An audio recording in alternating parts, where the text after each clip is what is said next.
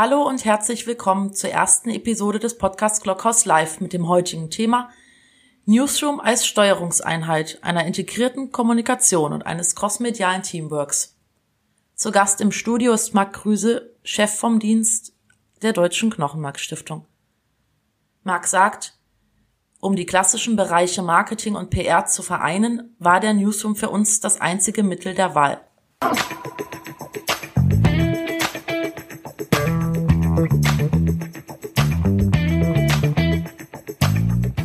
Ich freue mich wie Bolle.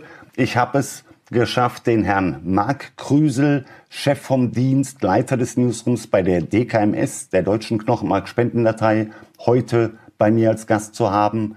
Ich mache da keinen langen Firlefanz. Ich möchte von Marc wissen, was ist dein Beruf, wo geht die Reise hin, was sind die Schwerpunkte?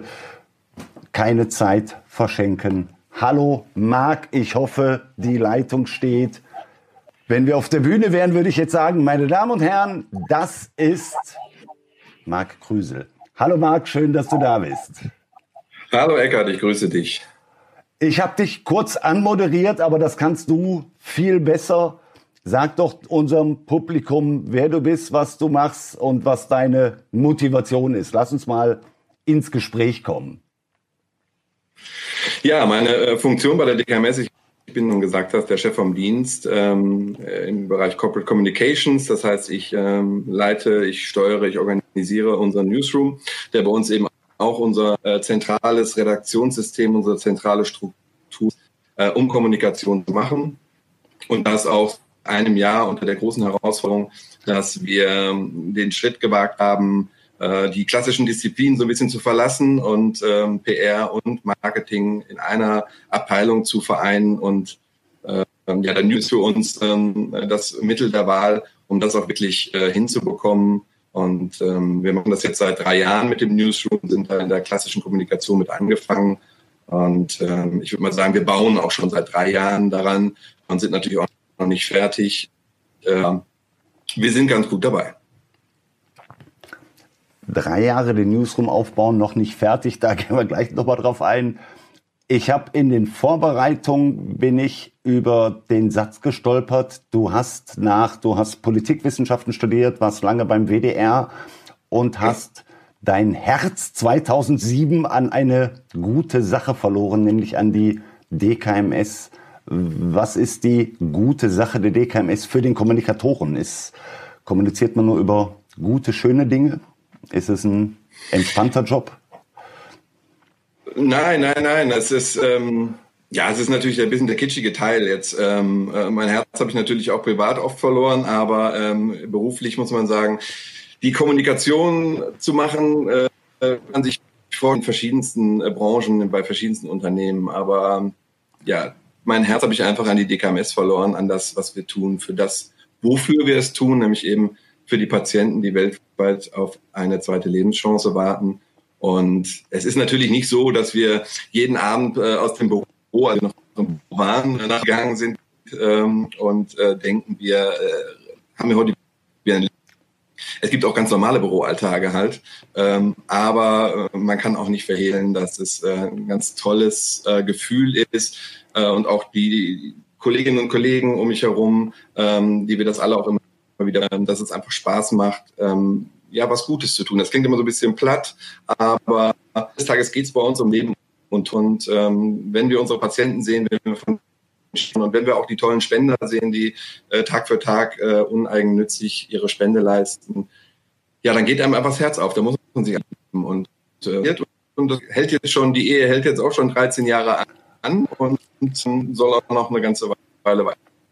Mhm ich habe dich ja in deiner Rolle DKMS kennengelernt und die, die Art, wie ihr, wie glaubhaft ihr kommuniziert, egal ob ich euch in, in internen Terminen erleben darf oder auch in der Außendarstellung, ist, glaube ich, schon was, was anderes, als wenn man für einen Automobilkonzern arbeitet.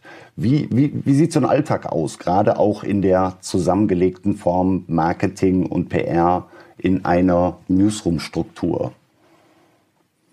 Ja, das war natürlich eine Riesenherausforderung. Also zum einen äh, gab es die Herausforderung, dass wir damit äh, rein in der Kommunikation, also in der klassischen Pressestelle, äh, die es aber allerdings auch damals schon nicht mehr war, äh, gestartet sind.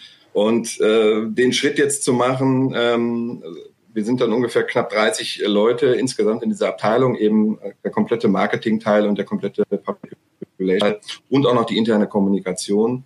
Und das sozusagen in eine Struktur zu gießen, ähm, mit der man äh, auch wirklich die Übersicht behält, nach intern in die Struktur hinein, aber auch natürlich auch extern.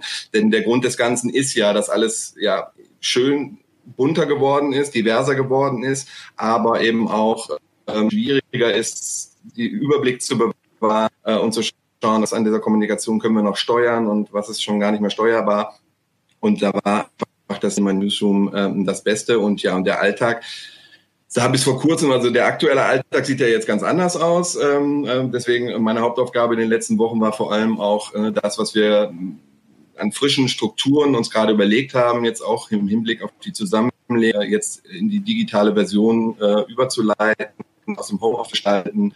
Ähm, und ansonsten ist es in dieser Rolle, in der ich bin, äh, bislang äh, eine Hauptaufgabe eben gewesen, genau eben zwischen diesen zwei sehr äh, Disziplinen, bei denen man über sehr viele Jahrzehnte ja gewohnt war, dass es ne, ganz eingetrampelte Pfade schon gab, ähm, die zu einem Ziel, das ist alles nicht mehr gegeben. Deswegen ähm, ist diese äh, CVD-Rolle ähm, unter anderem Vermittlerrolle in den verschiedenen Formaten, die wir uns über um eben die Brille dann einmal so aufzusetzen und einmal so aufzusetzen und dann aber auch die Brille irgendwann abzunehmen und zu legen, okay, was ist denn jetzt wirklich äh, der richtige Weg für die richtige Zielgruppe, für, und, für die richtige Community, ähm, was ist da der passende Content? Ich kriege gerade die Meldung, es gibt irgendwo technische Schwierigkeiten. Ich hoffe nichts Dolles. Ich schaue mal schnell, was ich von hier lösen kann. Auch das ist natürlich eine Thematik mit Remote Work, weil so zwischen Regie und Operators und mir liegen hunderte Kilometer heute. Also so, im Livestream spreche ich. Bitte? Im Livestream spreche ich. Ne? Ähm, ja, da so, so ist eben live. Auf live, auf dein Post kommen wir gleich noch. Ähm, okay, sorry. Zurück zum, zum Thema. Würdest du sagen, diese Zusammenlegung der Bereiche und die Arbeiten in der Methode des Newsrooms hat euch mehr Glaubhaftigkeit nach außen, mehr Aktualität oder mehr, mehr aus Publikation wird Dialog? Wo, wo würdest du da die Schwerpunkte sehen, was ihr, was ihr erreicht habt und, und was sind die, die Punkte, die ihr in dem Kontext euch vornimmt? Ja, das ähm, also das Wichtige war vor allem für uns auch erstmal uns intern, einer internen Struktur her dort aufzustellen. Ähm, eben in klassischen Bereiche miteinander zu verheiraten, wo es eben geht. Es gibt auch Dinge, da muss man es gar nicht so miteinander verschmelzen, sondern eine Berechtigung. Aber insgesamt ganz anders drauf zu schauen, eine ganz andere Planung zu haben und damit auch eine Planungssicherheit zu haben. Ähm, aber auch natürlich so Themen wie Kapazitätenplanung und ähm, das Aufteilen einfach der Arbeitslast auch auf verschiedene Schultern. Ähm, das war uns vom ersten Mal wichtig, auch im Hinblick auf die Zusammenlegung ähm, beider Meinungen. Und ja, und das andere, was du gerade angesprochen hast, das äh, müssen wir jetzt sehen, inwiefern ähm, äh, das eine, eine, eine Wirkung natürlich hat. Mhm. So von der, von der methodischen Kommunikation ein bisschen auf die, auf die Inhalte eingehen. Bei den Inhalten glaube ich, dass die eine gute Struktur und auch eine gute Adressierbarkeit der Struktur der Zielgruppen eine ganz entscheidende Rolle spielt. Ich habe in Erinnerung, dass du in dem Meeting mal gesagt hast, ihr habt junge, gesunde Männer als eine Zielgruppe, die ganz oben auf der To-Do-Liste bei euch stehen. Wie, wie geht ihr da mhm. vor? Also wie habt ihr euer Targeting, würde der Marketingmensch sagen? Wie, wie geht ihr das an? Das ist eine, eine gute Frage jetzt, weil ähm, wir natürlich durch die Krise der sind, ähm, so ein bisschen natürlich auch aus dem Plan geworfen wurden. Also wir hatten, äh, das ist richtig, ne, die äh, jungen Männer bis 30 sind bei uns eine sehr fokussierte Zielgruppe, weil es da eine medizinische gibt, ähm, dass junge Männer bevorzugt äh, von Transplanteuren bevorzugt zur Spende ausgewählt werden. Von daher haben wir uns natürlich gesagt, okay, dann brauchen wir auch möglichst viele junge Männer in unserer Partei. Die Zielgruppe ist allerdings, äh, oh Wunder, schwer zu erreichen, schwer zu finden. Und Expertenkolleginnen und Kollegen äh, aus dem Bereich ähm, stellen natürlich da ihre Nachforschung an, wie wir das tun können. Ähm, wir hatten für dieses Jahr einen tollen Plan, eine tolle Jahresplanung, ähm, die sich vor allem auch, auch ähm, und dann nicht ganz spannend, wo wir doch ganz oft den Trend dazu haben, Dinge aus dem äh, von offline sozusagen nach äh, online zu äh, verlagern, war da vor allem in diesem Jahr der Ansatz, ähm, das genau umgekehrt zu machen, nämlich die jungen Männer dann dazu finden, äh, wo sie sich vielleicht dann auch, äh, wo sie wirklich auch live rumlaufen und zu finden sind, nämlich eben auf Events. Wir wären auf einer großen Tuning-Messe in Hannover gewesen äh, oder so Sachen wie die Gamescom oder Comic-Con ähm, wären bei uns am Plan gewesen oder so ein B2Run. Äh, leider, ähm, die aktuellen Zeiten sind schwierig, äh, ist das alles gar nicht mehr möglich und deswegen haben wir jetzt auch gerade, weil und das ist natürlich das, die wichtige Message, die ich heute natürlich auch gerne unterbringen möchte, dass die äh, Notwendigkeit, sich registrieren zu lassen und vor allem die Notwendigkeit, dass wir weiter Spender brauchen, die dann auch eben enden für Blutkrebspatienten, natürlich nach wie vor auch trotz Corona gegeben ist. Äh, und deswegen äh, sind wir jetzt gerade erstmal angehalten, ähm, gar nicht mehr so Zielgruppen genau und äh, spitz irgendwo in eine Zielgruppe hineinzugehen, sondern vor allem erstmal die Öffentlichkeit äh, zu informieren, dass es im Grunde weitergeht, dass man sich aufnehmen lassen kann und äh, die können die ganzen Geschichten erzählen, die jetzt auch aufgrund der Krise ähm, bei uns passieren zum Teil sehr spannend ist. Also rein aus Kommunikationssicht äh, haben wir da äh, tollen Content in den letzten Wochen gehabt, äh, spannende Sachen, die natürlich sehr viel Arbeit waren und die auch sehr anstrengend waren, weil es darum ging, äh, in der Hauptsache auch die Transporte für Stammzellen in die äh, ganze Welt zu organisieren und sicherzustellen. Ähm, ja, das sind so die, ähm, äh, die Dinge, die wir da machen. Und deswegen brauchen wir jetzt gerade auch eine breit aufgestellte Kommunikation, ähm, Beispiel ist noch, wir haben auch sehr früh äh, auch angefangen, alle Aktionen abzusagen in ganz Deutschland. Das finden keine DKMS-Veranstaltungen natürlich statt. Das betraf natürlich vor allem auch die ganzen Registrierungsaktionen für Patienten. Wenn man mal so schaut, so ungefähr 25.000 registrierte Spenden nur über diese monatlich, monatlich über diese ähm, äh, Vorortaktionen äh, bekommen.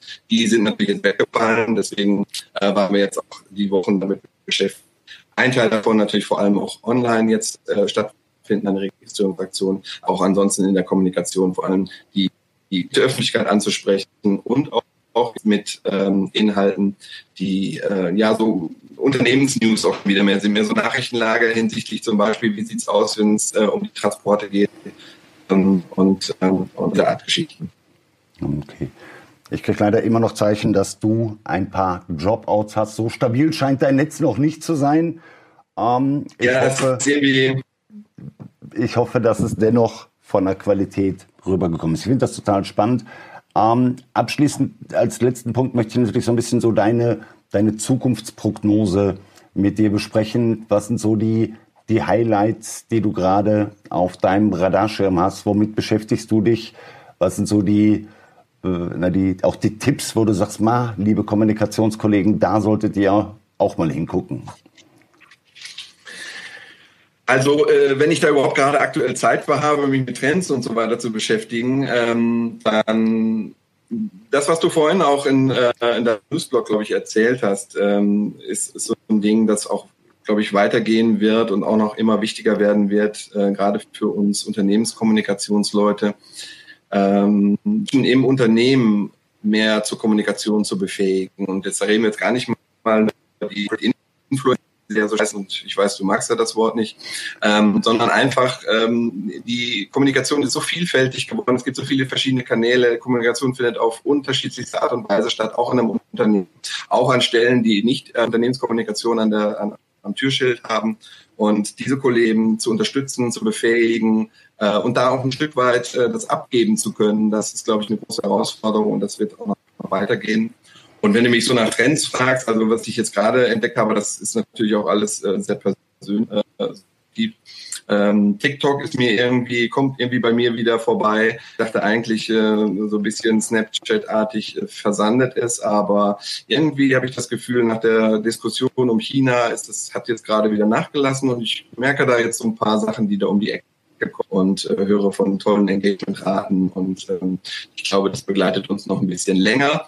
Und was mir auch aufgefallen ist, ähm, dass die, und da hast du ja auch gerade darauf äh, hingewiesen, ähm, Insta Live zum Beispiel, ein ganz tolles Format. Es ist gar nicht neu. Irgendwie wird es gerade in diesen Zeiten, äh, ploppt es bei mir im Handy auf, jemand ist live und ähm, mal so ein prominentes Beispiel, Dunja Hayali, die jeden Abend ein tolles live macht. Gestern Abend mit Bettina Böttinger zum Beispiel, tolles Gespräch. Ähm, völlig unprätentiös, äh, einfach gehalten. Menschen, die sich über diesen Kanal mit viele gucken zu und auch die Möglichkeit, dann äh, User hinzuzuschalten, also auch nochmal eine ganz andere Möglichkeit und eine schnelle, direkte Möglichkeit, mit der Community direkt in Austausch zu gehen. Also das wird uns mit Sicherheit auch noch äh, ähm, weiter begleiten und auch noch äh, stärker werden, da bin ich äh, ziemlich sicher. Absolut. Ich habe neulich von einem Kommunikator aus, von einem B2C-typischen Unternehmen gehört, äh, TikTok wird ihn in den nächsten drei Jahren nicht beschäftigen. Er wollte die Wette aber dann mit mir nicht eingehen, dass sich das ändert. Finde ich ganz wichtig, auch eben herzugehen und zu sagen, äh, die Kanäle werden eben zuerst von, na, ich sag mal, von, von Menschen in der Freizeit benutzt, dann von äh, Solo-Selbstständigen. Und da muss man schauen, dass man dann im Bereich der Unternehmen in den ersten Reihen steht, um, um auch überhaupt eine, eine Sichtbarkeit und eine, eine Wahrnehmung zu haben. Ich glaube, bei YouTube hat man schon gesehen, wie viele es verschlafen haben. Das sollte nicht bei neuen Kanälen auch noch passieren. Letzter Punkt. Was ist deine, deine Botschaft, dein Appell, deine Bitte an unser Publikum in eigener Sache? Das, ja, was, was können deine, unsere Zuschauer für dich tun? Was kann ich für dich tun? Ja, das ist äh, natürlich bei uns relativ einfach. Wie, ich es vorhin schon angedeutet habe, ähm, wir äh, brauchen weiterhin die Unterstützung, äh, also trotz äh, weiter Gesundheitskrise ähm, brauchen Blutkrebspatienten weltweit Unterstützung in Form von lebensrettenden Stammzelltransplantationen. Und deswegen äh, ist jeder äh, eingeladen, äh, sich zu informieren, sich im besten Fall registrieren zu lassen dass wir das auch weiterhin ähm, ähm, werkstelligen können. Und darüber hinaus ähm, brauchen wir natürlich auch jede Unterstützung. Das zeigt jetzt gerade diese Krise.